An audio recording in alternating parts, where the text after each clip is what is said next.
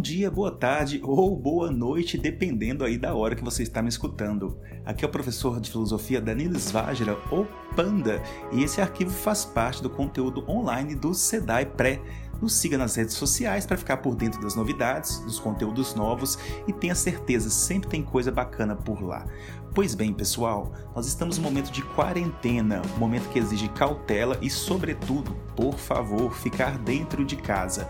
Mas nem por isso nós devemos deixar de nos atualizar, de planejar os nossos estudos e, de fato, estudar os conteúdos para os vestibulares de 2020. Eles ocorrerão.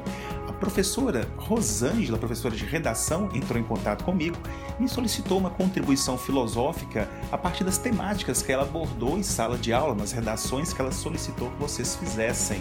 E eu prontamente atendi e falei: "Nossa, é uma ótima oportunidade". Pois é, as nossas temáticas elas giram em torno das novas configurações do trabalho, a, como é que a tecnologia impacta o mundo, as mudanças da sociedade. Eu pensei bastante e selecionei para vocês três pensadores contemporâneos que buscam uma análise da sociedade em que nós vivemos, do mundo atual. Quem são esses pensadores? Em primeiro lugar, o Guy Debord, em segundo, o Sigmund Bauman e em terceiro, o Pierre Levy. Então vamos lá para a gente aprender um pouquinho mais sobre eles.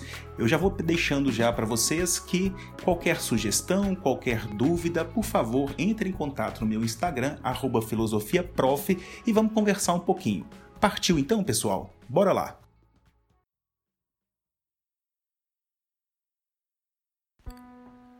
Pois bem, pessoal, nós vamos agora analisar uma teoria do Guy Debord, nosso primeiro autor de hoje, e como é que ela pode ser vinculada à redação e às temáticas trabalhadas.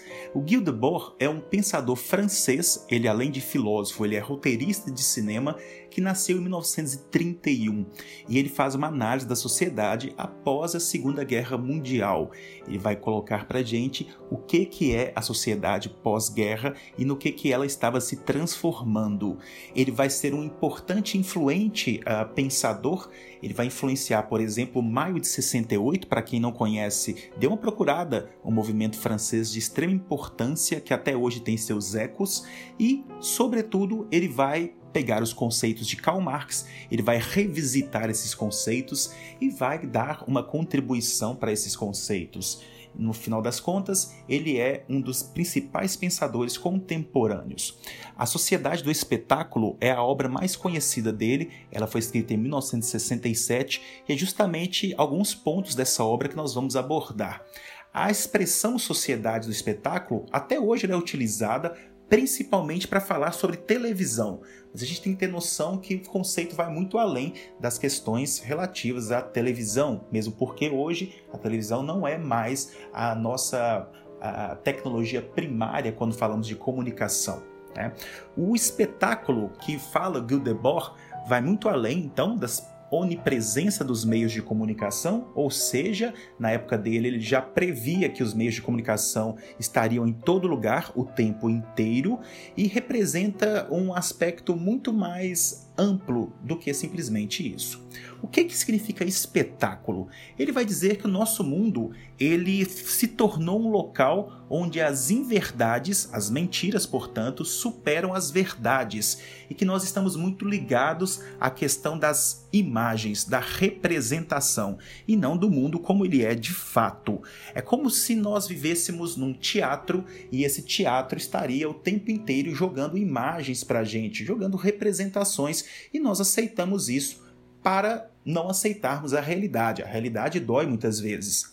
Eu vou começar aqui com o prefácio da obra, eu vou abrir aspas para vocês, mas é bem rapidinho para nós vermos como é a estrutura, por assim dizer, ou a temática geral. Ele vai dizer o seguinte: o nosso tempo prefere a imagem à coisa, a cópia ao original, a representação à realidade. Ou seja, nós preferimos a mentira do que a verdade porque muitas vezes nós estamos diante da verdade e não queremos aceitá-la. Então nós preferimos camuflar, principalmente, e aí vai entrar os meios de comunicação em massa, porque nós estamos sendo bombardeados de mentiras o tempo inteiro e nós acostumamos com isso.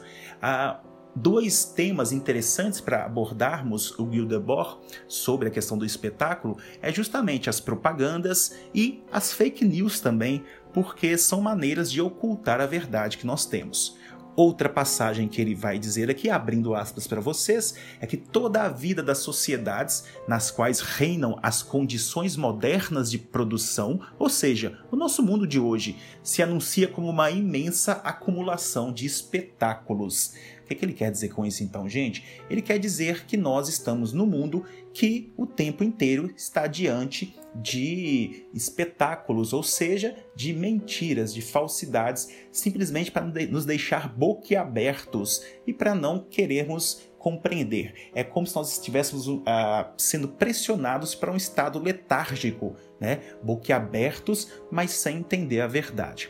Outra característica que ele aborda, que é bem importante, advindo aí desse conceito, é que a vida real, nossa vida, o nosso mundo, é pobre e fragmentário, ou seja, ele é super dividido, ele não tem uma coesão, ele não tem muita coerência, e os indivíduos são obrigados a contemplar e a consumir passivamente as imagens de tudo. Quando ele fala isso, obviamente, ele está se referindo aos meios de comunicação em massa, a saber, o rádio, a televisão, porque nós vamos a, ah, consumir passivamente aquilo, mas vai muito além. Vamos pensar aqui na internet, quando nós estamos consumindo sem criticismo. E é uma maneira que eles a, ah, acharam, as grandes corporações, de nós acreditarmos em tudo. Ele vai também colocar que no espetáculo, ou seja, nessa nossa sociedade, a economia ela deveria ser vista como um meio. Ou seja, nós deveríamos ter a economia para nos propiciar coisas, mas tornou-se um fim. Tudo que nós temos ao redor, segundo ele, vai ter como base o capital, o dinheiro, a finalidade das coisas é lucro. Se nós pegarmos, por exemplo, vamos pegar a internet, o objetivo central ele não fala isso, mas ele fala da televisão, que é muito próximo, é justamente o lucro, não é nos ensinar e coisas do tipo. Catastrófico? Talvez, mas vamos lá para a gente terminar essa primeira análise.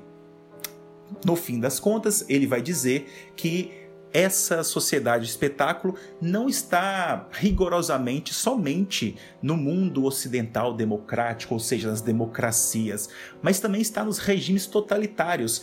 Nós temos então uma análise de que todo o mundo, na época dele, tem essa sociedade como base. Vai mudar alguns caracteres, mas o que no fundo nós temos é uma globalização do espetáculo. Tudo bem?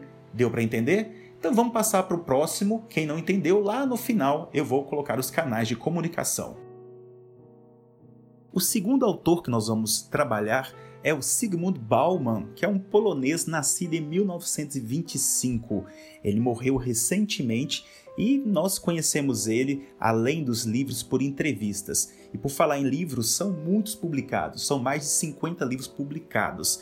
E o que, que ele vai fazer? Ele vai também analisar a nossa sociedade partindo desde o pós-guerra, mas ele, como viveu bastante, ele vai entrar na era da internet, vai analisar a internet e tudo, e é bem legal o pensamento dele. Diferente do Guy Debord, que vai dizer que nossa sociedade pode ser chamada de sociedade do espetáculo, o Sigmund Bauman vai dizer que nossa sociedade é deveria ser chamada de sociedade líquida. É um conceito central no pensamento do autor e é justamente que eu vou abordar com vocês. A modernidade líquida, gente, ela seria um momento histórico que vivemos atualmente, em que as instituições, ou seja, as escolas, as igrejas, a, a mídia, as ideias, as relações estabelecidas entre as pessoas, ou seja, em todo lugar que nós olhamos, as coisas estão muito rápidas, muito imprevisíveis. Ah, citando aqui o nosso autor, ele vai dizer o seguinte: tudo é temporário. A modernidade, tal como os líquidos, caracteriza-se pela incapacidade de manter a forma. É, pois é, vamos lá então continuar para entendermos aí o que, que, ele quer dizer com esse líquido. Primeiro, para entender o que, que, ele quer dizer, é bom a gente pensar no outro lado, né? O que, que seria a modernidade então sólida? É a modernidade que veio antes dessa nossa contemporaneidade líquida. A modernidade sólida ela está associada com os conceitos de comunidade e laços entre as pessoas que trazem a ideia de uma segurança, de uma sensação de controle. O nosso Bauman vai dizer que na sociedade uh, sólida, nós temos um mundo coeso.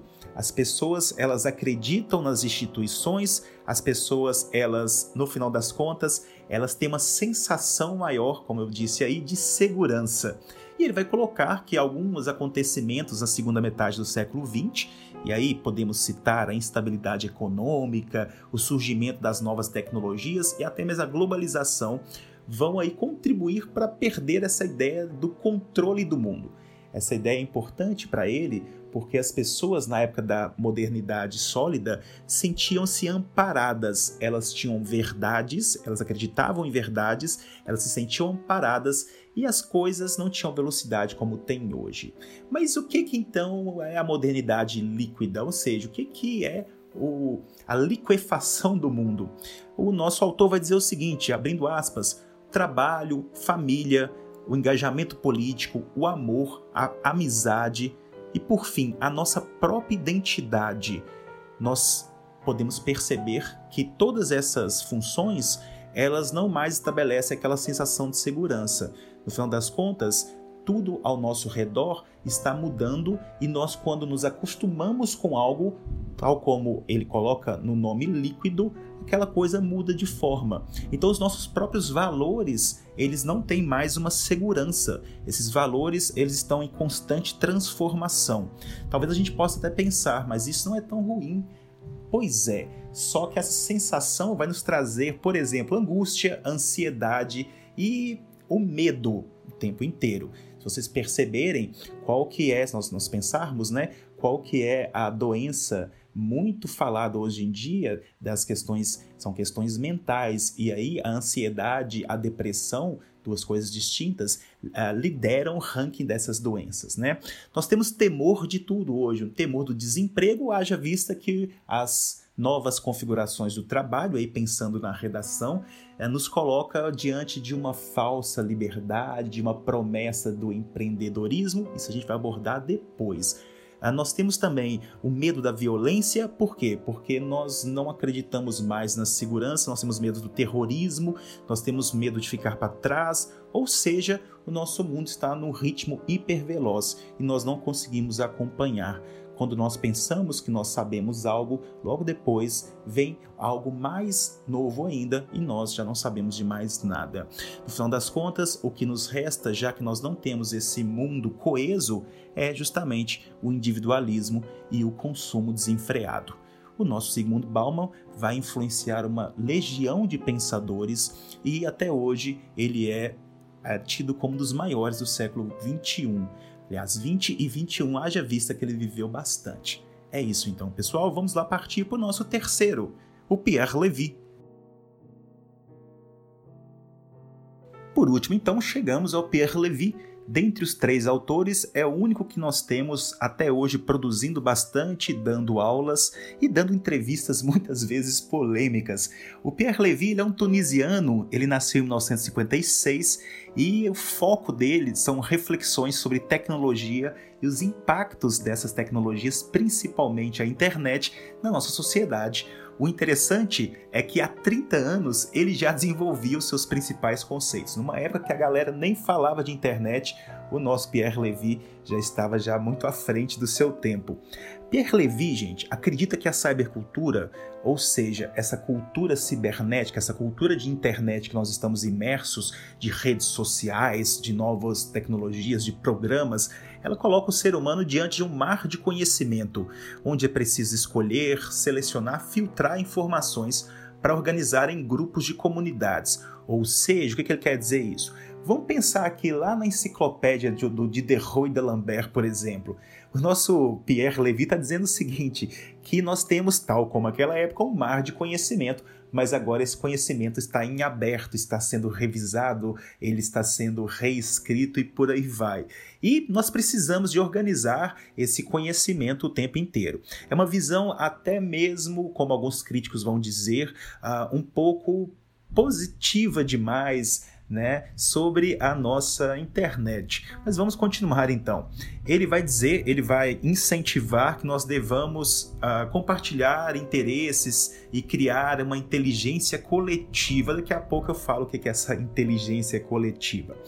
O termo que ele usa, o cyberespaço, está em toda a obra dele e é o termo mais importante, por assim dizer, porque é a partir dele que vai se desenvolver toda a obra. Eu vou colocar uma citação para vocês aqui, para vocês perceberem, vou abrir aspas com vocês, o termo cyberespaço especifica não apenas a infraestrutura material da comunicação digital, mas também o universo oceânico de informações que ela abriga. Ou seja, cyberespaço não é falar só de internet, falar só de Facebook, agora a moda não é mais Facebook, né? É o Instagram, mas é também falar de todas as informações que abriga, é refletir sobre todo mundo que está ali ao redor, sabendo que esse mundo que está ali, ele vai influenciar o nosso mundo real. É interessante porque a, o conceito do mundo virtual aí para o nosso Pierre Levy não faz referência somente àquilo que está ali dentro,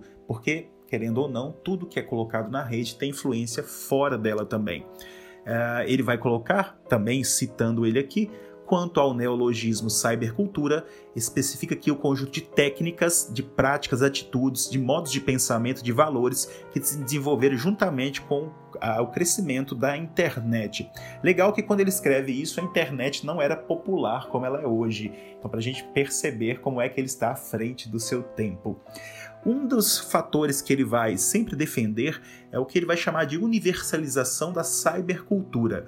Ou seja, já que no dia a dia nós estamos cada vez mais dentro, mais imersos nessas relações de comunicação, nós deveríamos aproveitar para universalizarmos essa sabercultura, para produzirmos mais e mais conhecimento. Como eu falei para vocês, a visão dele não é tão negativa, apesar que em entrevistas ele vai muitas vezes falar sobre as consequências nefastas dessa universalização. Ou seja, se por um lado nós é, devamos nos colocar diante da internet e maximizar isso para todos, por outro, tem consequências também, e nós estamos vendo algumas delas nos dias atuais.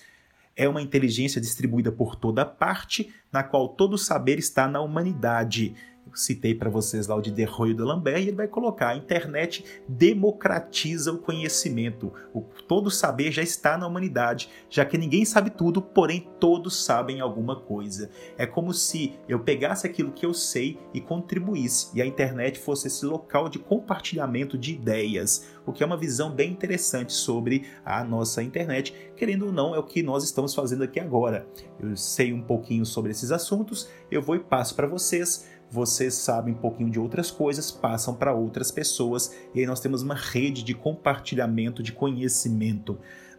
Desculpem, o que é preciso aprender não pode mais ser planejado nem precisamente definido com antecedência. Devemos construir novos modelos do espaço dos conhecimentos. O que, que ele quer dizer com isso? Nós, no final das, no final das contas, dá hoje em dia para definir as coisas com muita antecedência, haja vista que, juntando um pouquinho o pensamento com o vamos fazer uma conexão aqui, já que o mundo está em constante alteração, em constante mudança, não dá para planejar com muita antecedência, nós devemos construir sempre coisas novas para dar conta da realidade. Pois bem, no final das contas, e aí vamos aqui concluir o pensamento do nosso Pierre Levy, é como dizer que a internet é um processo sem volta, é uma democratização do saber e nós devemos lidar com isso da melhor forma possível, achar mecanismos para que nós possamos utilizá-las da melhor forma. Não adianta, pegando um exemplo bem rápido, eu proibir o celular Haja vista que o celular hoje em dia é um mecanismo básico, quase de adaptação humana. É bem isso mesmo. Então, é isso, pessoal.